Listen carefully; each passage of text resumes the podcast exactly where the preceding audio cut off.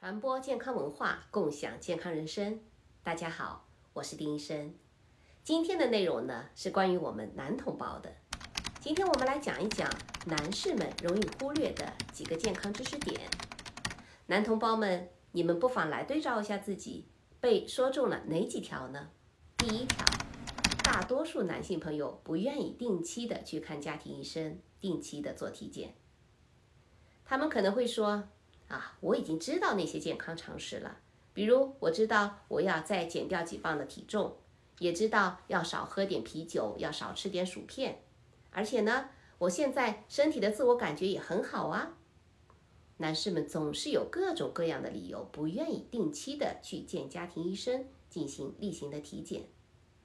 但是要维持健康，可以为自己做的最重要的一件事情之一，就是要定期的去看家庭医生。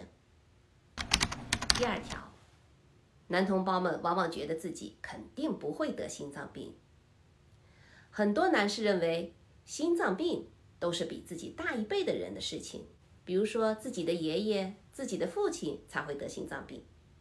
但其实呢，心脏病的威胁往往存在于年轻的多的男性朋友身上。如果你的家族当中有心脏病的患者，那么你自己就有可能会在三十多岁的时候就有心脏病。所以呢，无论你的年龄是多少，一定要注意照顾好你自己的心脏。第三，很多男性朋友认为打鼾嘛是男人常见的事情，无所谓。但如果晚上睡觉总是打鼾，那确实是要引起注意的。平时睡觉打鼾的男性朋友当中，其实大约一半的人会有阻塞性睡眠呼吸暂停症。这不仅会严重影响身边的人的睡眠，也会使得自己在睡眠的过程当中出现短暂的停止呼吸几秒钟。而且呢，打鼾还有可能是和心脏病和高血压有很密切的关系。四点，男性朋友往往不愿意擦防晒霜。其实这并不是在需要打高尔夫球的时候，或者是去海滩游玩的时候才需要涂抹。防晒霜，为了预防皮肤癌的发生，即便是男士，每次出门的时候也应该涂上防晒系数在三十以上的防晒霜。而现实当中，大多数的男性朋友从来不在自己的脸上或者在暴露的皮肤上面擦防晒霜，这一点需要改正，要懂得更好的保护自己。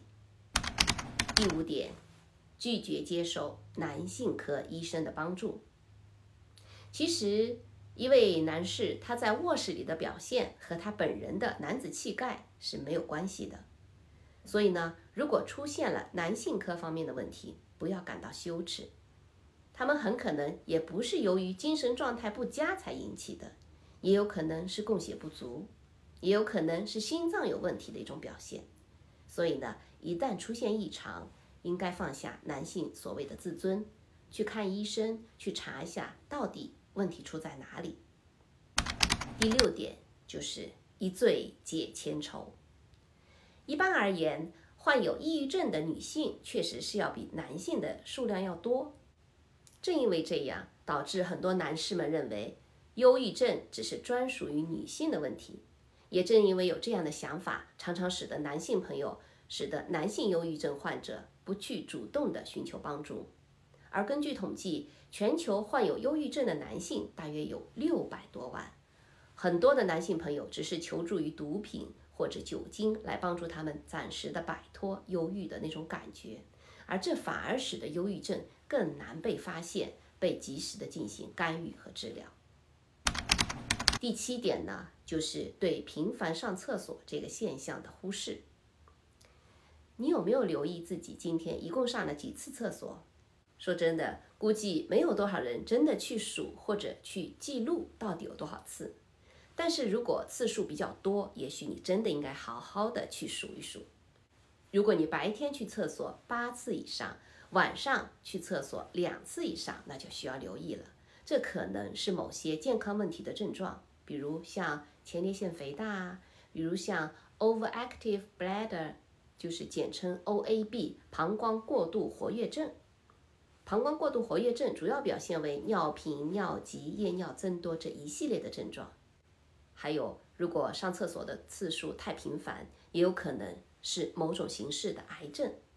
所以呢，如果你发觉上厕所的次数明显的增多的话，就需要去找医生好好的谈一谈。第八点就是不愿意看牙医。在美国。女性比男性更有规律的进行定期的牙科的检查，但其实男人也是需要定期看牙医的。不仅因为在看牙医的时候可以发现和预防口腔的问题，而且当你坐下、当你张开嘴巴说啊的同时，有些疾病，比如说像糖尿病、克罗恩病，甚至白血病等等疾病的症状，也可以由此被医生所发现，进行及时的干预和治疗。第九点呢，就是关于饮食了。很多男士们肉和土豆吃的太多，很少有男性朋友能够把一天所需的水果和蔬菜都吃够的。医生建议是每一餐饮食当中都要吃四到五份水果蔬菜。那除了对心脏的健康有利之外，足够的水果和蔬菜的摄入还可以降低罹患中风、癌症或消化道问题的几率。同时，对于控制血糖也是有好处的。那今天要谈的第十点呢，就是男性朋友往往喜欢刺激、喜欢玩命的一些生活方式。很多男性朋友喜欢喝酒、抽烟、赌博、开快车，甚至像滑翔、跳伞之类的极限运动。当然，这些事情都是很有趣的，但是有一些行为是有可能对你的健康是有害的。在现实生活当中，男人比女人更有可能去做以上所罗列的这些刺激、充满有挑战的事情。这是为什么呢？因为男人比女人更容易喝酒，喝多了，酒精的摄入量过多了，这就扰乱了他们的思维判断力。也因为有些男士做事情很少去想后果会怎么样，所以有的时候三思而后行。单单从健康的角度而言，这也是非常值得的。好，今天关于男士们容易忽视的几个健康要点就介绍到这里。您一共符合了当中的几条呢？我是丁医生，传播健康文化，共享健康人生，咱们下期再见。